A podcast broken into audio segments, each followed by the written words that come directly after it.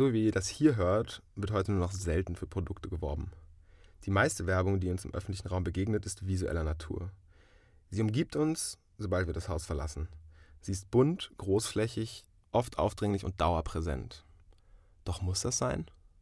Wie viel Werbung hängt eigentlich im öffentlichen Raum in Berlin und wer entscheidet, was wo hängen, kleben oder leuchten darf?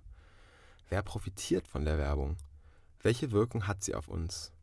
Wie geht die Stadt Berlin mit Werbung um? Und ist eine Stadt komplett ohne Werbung möglich? Und was haben eigentlich öffentliche Toiletten damit zu tun?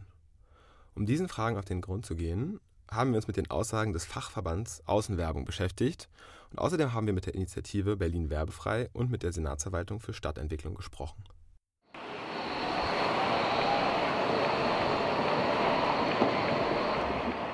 Willkommen auf der Warschauer Brücke, dem Ort in Berlin, an dem man alle Formen von Außenwerbung in der Stadt finden kann. Schauen wir uns einmal um. Dort hinten steht eine typische Litfaßsäule, aber an diesem hochfrequentierten Standort natürlich die Premium-Version, hinterleuchtet und sich drehend. Dann eine Stele für ein sogenanntes Citylight-Poster, das etwa 80 cm x 120 cm groß ist. Ich stehe direkt vor dem Zugang des RAW-Geländes und von hier aus kann man auch gut den Schriftzug des Allianz Towers sehen. Die Sicht wird nur etwas verdeckt von einem Großformatposter, das sich auf einer Stele am Brückenkopf befindet. Aber das Riesenposter an der neuen Eastside Mall und die weiteren zwei in Blickrichtung der Eastside Gallery sind trotzdem unübersehbar. Natürlich sind auch die Stromkästen und Laternen mit Plakaten vollgekleistert, die für Veranstaltungen werben. Zu guter Letzt fallen noch die beiden riesigen LED-Displays der Mercedes-Benz Arena an den Blick, die nicht nur bei Nacht hunderte Meter weit zu sehen sind. Zahlen und Fakten. In Berlin gibt es fast 21.000 offizielle Werbeflächen. Ein Megalight-Poster auf der Warschauer Brücke kostet 84 Euro pro Tag. Sieben Tage muss man es mindestens buchen. Dafür bekommt man täglich tausende Blicke auf die Werbebotschaft.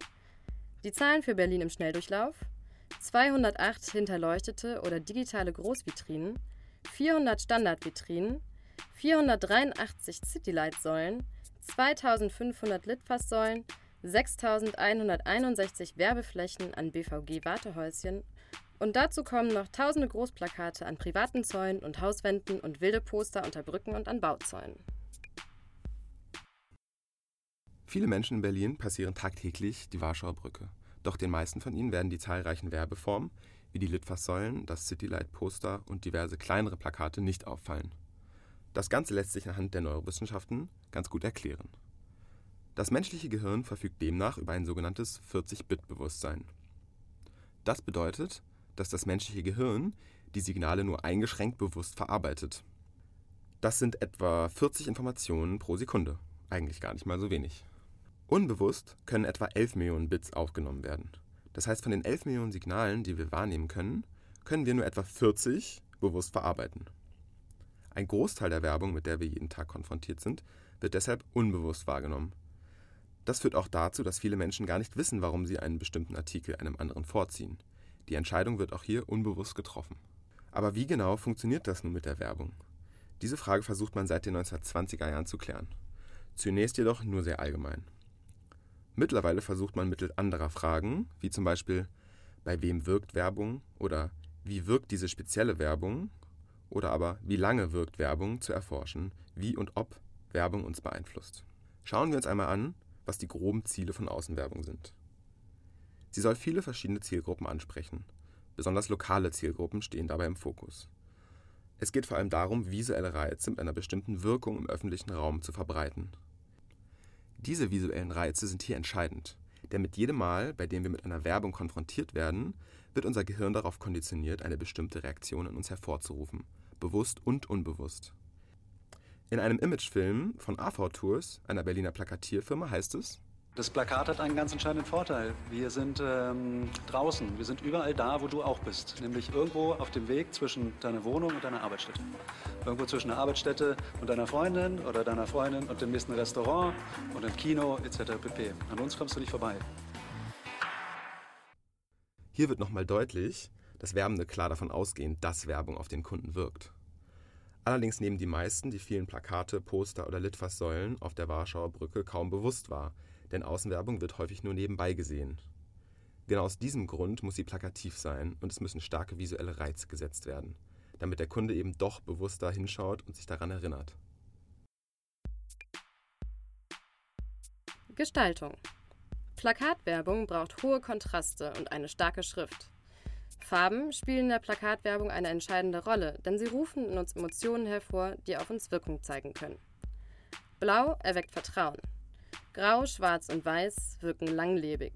Gelb wirkt fröhlich. Orange wirkt jung. Grün wirkt gesund und natürlich, auch gern für Greenwashing genutzt.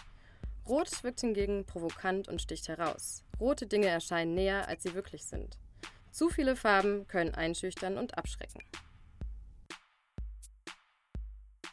Aber nicht nur durch Farben und Motive kann Werbung wirken, sondern auch durch Formen und Gerüche.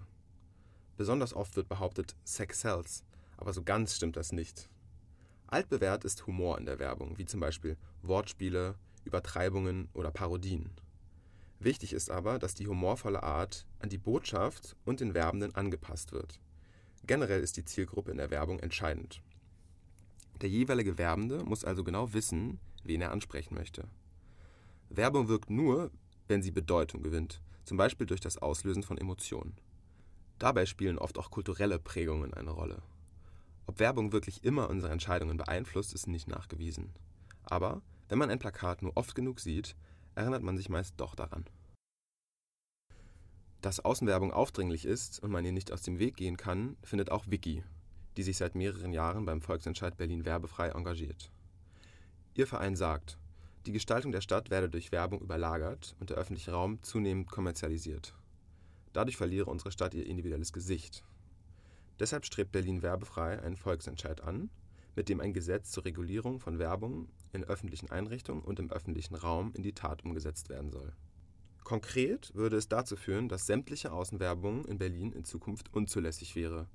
Ausnahmen gäbe es nur für Werbung an der Stätte der Leistung, also an Geschäften selbst, sowie Plakatwerbung an nicht hinterleuchteten Litfaßsäulen, an Bauzäunen und Haltestellen zur Werbung für kulturelle, sportliche und politische Zwecke. Warum aber soll das so sein? Für Vicky ist das ganz klar. Denn der öffentliche Raum gehört uns allen natürlich gehören da auch Wall und Ströer dazu, aber sie sollen die nicht einnehmen. Trotzdem wird nicht rigoros jede Werbung durch das mögliche Gesetz verboten. Gibt es also gute und schlechte Werbung? Ich denke nicht, dass man sagen kann, gute und schlechte Werbung, aber unsere Definition ist halt kommerzielle und nicht kommerzielle Werbung. Damit wird auch klar, warum riesige Werbebanner an Bahnhöfen und Baugerüsten von öffentlichen Einrichtungen für die Dauer von bis zu einem Jahr zulässig sein sollten nämlich zur Finanzierung von Bau- oder Sanierungsmaßnahmen am Gebäude. Hier führt die Exklusivität der Werbefläche zu beträchtlichen Einnahmen für die Stadt. Für uns stellt sich dann allerdings die Frage, ob diese Exklusivität nicht auch dazu führt, dass nur die größten und bekanntesten Marken werben dürfen. Schauen wir uns noch einmal auf der Warschauer Brücke um. Von hier aus kann man gut den Schriftzug der Allianz auf dem Treptower sehen. Vicky meint, dass solche Landmarks sicher eine gewisse Bildwirkung haben und damit zu Kultobjekten werden, kritisiert aber die kommerzielle Vereinnahmung des Stadtbilds. Ähm, muss man sich sagen, ja, ich finde den Mercedes-Stern an sich auch ganz hübsch, aber ich weiß nicht, wie toll ich es finde, dass eine Marke zum Stadtbild selbst dazu gehört.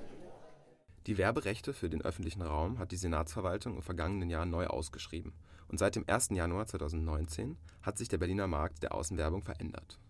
Bisher betrieb zum Beispiel die Firma Wall die öffentlichen Toilettenhäuschen in Abhängigkeit von der Erlaubnis, Werbeanlagen aufstellen zu dürfen.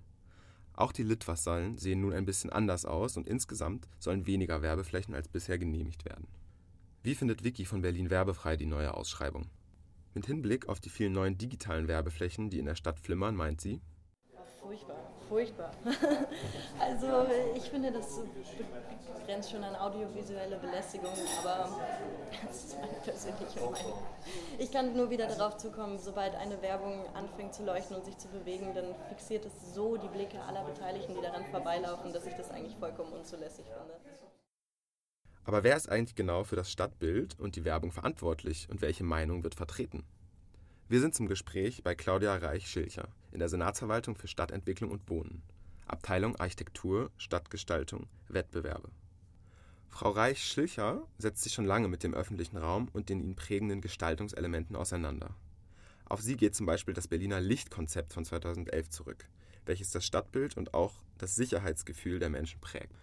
Ihr Büro hat sie in einem Verwaltungsbau, der noch den Charme der 70er Jahre versprüht und dem man nicht ansieht, dass hier mit viel Engagement versucht wird, der ausufernden Werbung Einhalt zu gebieten. Sie erzählt, wie es dazu kam, dass öffentliche Toiletten so viel mit der Plakatwerbung zu tun hatten.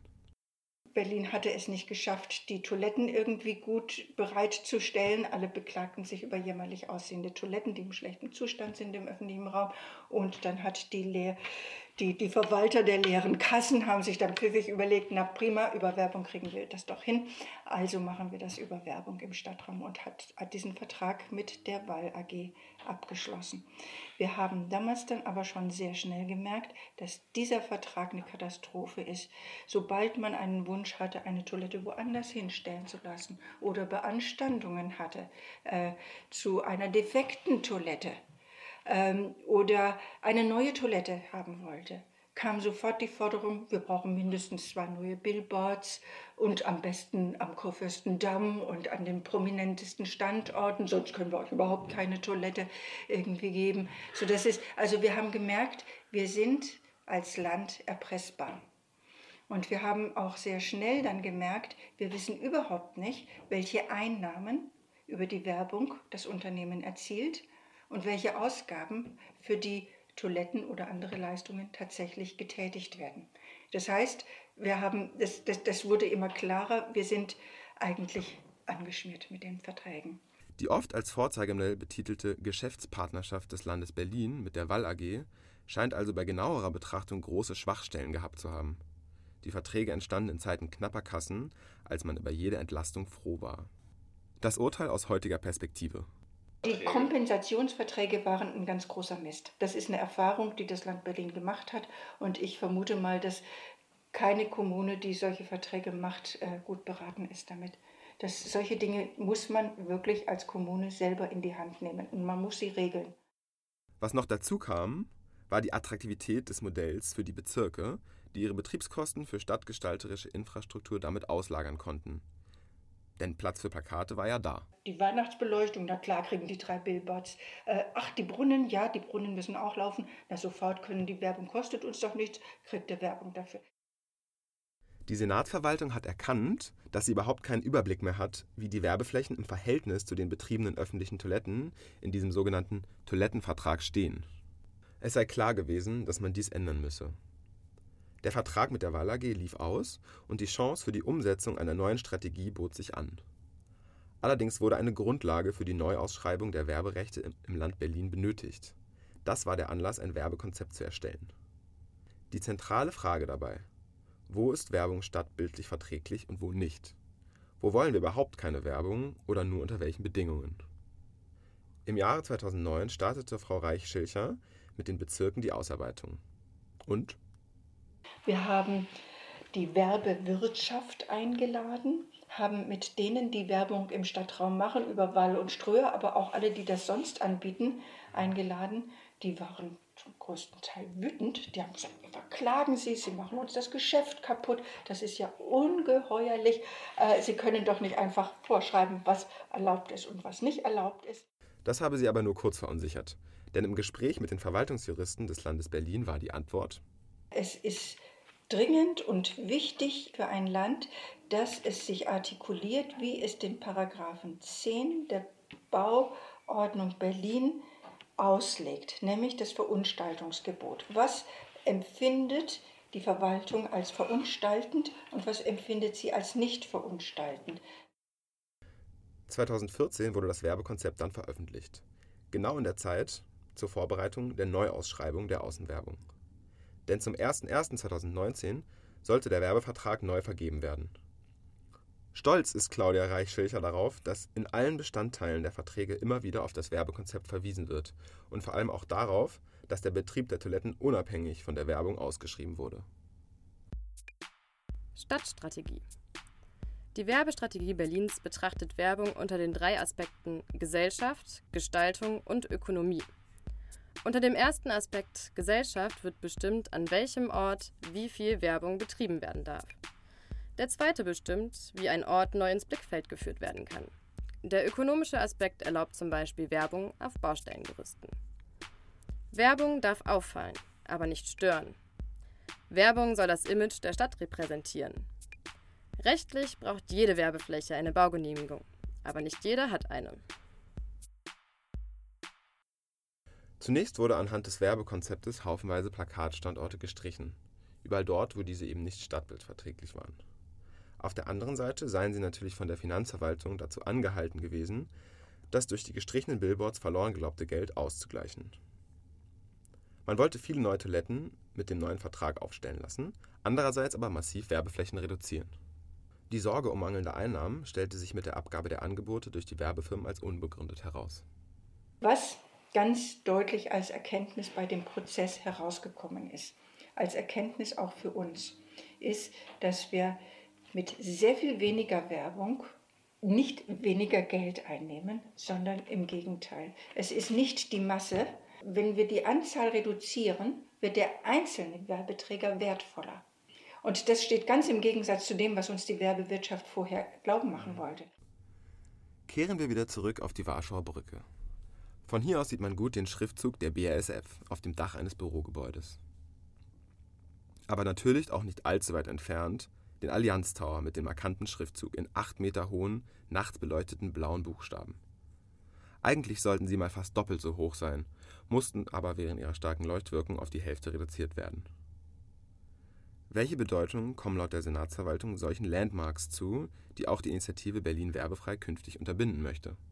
Also, wenn auf einem Gebäude ein Schriftzug oder ein äh, Signet für das Gebäude angebracht wird, dann muss das jeweils äh, mit der äh, Baugenehmigung beantragt werden und muss einzeln genehmigt werden. Und das überlegt man sich sehr, sehr genau, ob das genehmigt wird oder nicht. Oft sind es natürlich auch, sage ich mal, politische äh, Entscheidungen, ob das genehmigt werden wird oder nicht. Also äh, eine Allianz, die ihren Hauptsitz in einem solchen Tower hat, möchte das natürlich nach außen hin darstellen.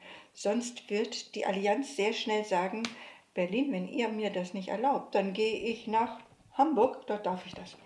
Oder nach München oder sonst wohin. So, oder nach Frankfurt. Ich weiß zum Beispiel, dass der Mercedes-Stern auf dem Europacenter, ich glaube, es da, gab damals gar keine Diskussion darum. Man war einfach stolz, dass auf einem Europacenter ein Mercedes-Stern sich dreht und dass Westberlin so etwas hat. Eine größere Diskussion gab es dann schon äh, am Potsdamer Platz auf dem Debis-Gebäude, äh, dem Hohen. Dort ist dieser grüne Würfel drauf. Die wirtschaftlichen Hintergründe werden an der Warschauer Straße auch noch an anderen Elementen deutlich. So am Beispiel der Geschichte der beiden riesigen LED-Werbetafeln an der heutigen Mercedes-Benz-Arena. Dieses ganze äh, Areal, das damals von Anschütz aufgekauft worden ist, in einer Zeit, in der Berlin leere Kassen hatte, keiner nach Berlin kommen wollte. Und da haben die tatsächlich das Land Berlin erpresst und gesagt, wir kommen nur nach Berlin und bebauen dieses Areal, wenn wir zwei ganz große Billboards bekommen. Das ist das an der Eastside Galerie und dann ist es ein weiteres äh, großes Billboard, das da irgendwo an der Warschauer Brücke irgendwo zu sehen ist. Sowas hätte sich, das hatte damals Senator Strieder unterschrieben, jo, ihr bekommt diese Billboards und dann kommen die dafür auch nach Berlin und das ist etwas, das kriegen wir nicht mehr weg weil die nicht mit irgendeiner Klausel verhaftet sind, so nach so und so vielen Jahren oder irgendetwas, sondern die sind einfach genehmigt worden. Und keiner, der so eine Werbefläche hat, kriegt sie wieder her, die kriegt er nie wieder. Für die Altlasten des Berliner Außenwerbemarktes ist also nicht zuletzt die schwierige finanzielle Situation der Stadt in den 2000er Jahren verantwortlich. In dieser Zeit hat man fast alles gemacht, um Geld zu sparen und für Unternehmen attraktiv zu werden. Heute sieht die Situation in der Stadt allerdings ganz anders aus. Vor lauter Zuzug finden Menschen und Unternehmen kaum noch Platz zum Wohnen für ihre Büros und Geschäfte. Die Steuereinnahmen sprudeln. Kann die Stadt also in Zukunft ganz ohne Werbung auskommen? Ja, meint Frau Reichschircher. Bis der Volksentscheid Berlin werbefrei aber Erfolg haben könnte, werden vermutlich noch einige Zeit vergehen. Dazu sind die Ablösezahlungen an die Betreiber der Werbeflächen, die ja noch einen Vertrag haben, auch völlig ungeklärt. Aber sollte die politische Konstellation und die finanzielle Situation es ermöglichen, könnte ein Ende der Werbung im öffentlichen Raum, wie wir sie heute kennen, ab 2034 möglich sein. Da laufen nämlich die gerade geschlossenen Verträge für die Außenwerbung in Berlin aus und würden neu verhandelt Werbung stellt man ja eigentlich nur auf, weil man Gelder einnehmen möchte. Das macht man ja nicht, weil es schön ist oder weil man es für so notwendig hält. Aber was sagt die Gruppe der Akteure dazu, deren Einnahmequellen hier zur Debatte stehen? Um allen Beteiligten die Möglichkeit zu geben, ihre Position zur Außenwerbung abzugeben, haben wir auch die bekanntesten Außenwerber der Stadt um ein Interview gebeten. Die Wall AG lehnte eine Stellungnahme jedoch ab. Die Firma Ströer antwortete erst gar nicht auf unsere Interviewanfrage. Und der Zentralverband der deutschen Werbewirtschaft, kurz ZAW, hatte sich bereit erklärt, unsere Fragen zu beantworten. Bis heute haben wir dazu allerdings keine Rückmeldung erhalten. Die Frage nach der Präsenz von Werbung in der Stadt lässt sich nicht von der Frage trennen, welchen Stellenwert Konsum in unserer Gesellschaft hat. Unternehmen und Einzelhändler verdienen damit ihr Geld, dass Menschen ihre Produkte kaufen. Dass sie jede lohnende Möglichkeit nutzen, ihre Produkte zu vermarkten, liegt auf der Hand. Diese Position steht dem Interesse der Bürgerinnen und Bürger gegenüber, die den öffentlichen Raum vor allem als Ort des Aufenthalts, der Freizeitgestaltung oder als Verkehrsweg nutzen und wahrnehmen. Für sie spielt eine gute Orientierung im Straßenraum und die Abwesenheit von Reizüberflutung eine zentrale Rolle. Beides sind Dinge, die nicht zu erreichen sind, wenn Straßenzüge mit LED-Werbesäulen vollgestellt sind. Es kommt zur Konkurrenz der verschiedenen Nutzungsbedürfnisse. Claudia Reich-Schilcher von der Senatsverwaltung für Stadtentwicklung fasst dies exemplarisch zusammen. Ein Kurfürstendamm zum Beispiel darf auf einem Mittelstreifen, auf dem dann punktuell Kunst steht, darf nicht noch zusätzlich Werbung stehen. Das, das verflacht die Kunst. Das, das, das nimmt der die Kraft und die Wirkung. Also ich finde, Kunst darf nicht in Konkurrenz zu Werbung stehen. Für die Städte spielt die Werbung eine große finanzielle Rolle, denn es ist bequem, Kosten und organisatorischen Aufwand auszulagern und Platz ist scheinbar genügend vorhanden. Wenn eine Stadt sich entscheidet, Außenwerbung zuzulassen, dann sollte sie die Spielregeln dafür festlegen. Das bedeutet, den öffentlichen Raum zu ordnen und die Funktionalität und Aufenthaltsqualität zu gewährleisten. Dies würde auch bedeuten, die illegal gekleisterten Plakate unter Brücken oder an Stromkästen zu entfernen, welche oft kleinen und unabhängigen Kulturbetrieben zuzuordnen sind. Dann profitieren allerdings nur jene umsatzstarken Unternehmen, die die hohen Preise für die knappe Ware, Plakatwerbung auf öffentlichem Straßenland aufbringen können. Lokale und kleine Unternehmen werden das Nachsehen haben. Wie wird das Stadtbild in Berlin nach 2034 aussehen? Wir können es heute noch nicht sagen. Trotz der enormen Bedeutung von Online-Werbung ist der Außenwerbemarkt nach wie vor attraktiv für Werbekunden, um bewusst oder unbewusst Werbebotschaften in unseren Köpfen zu platzieren. Auf der einen Seite kann sie die Wettbewerbsfähigkeit gerade kleiner und lokaler Unternehmen sichern und die Finanzierung gesellschaftlich bedeutsamer Einrichtungen leisten.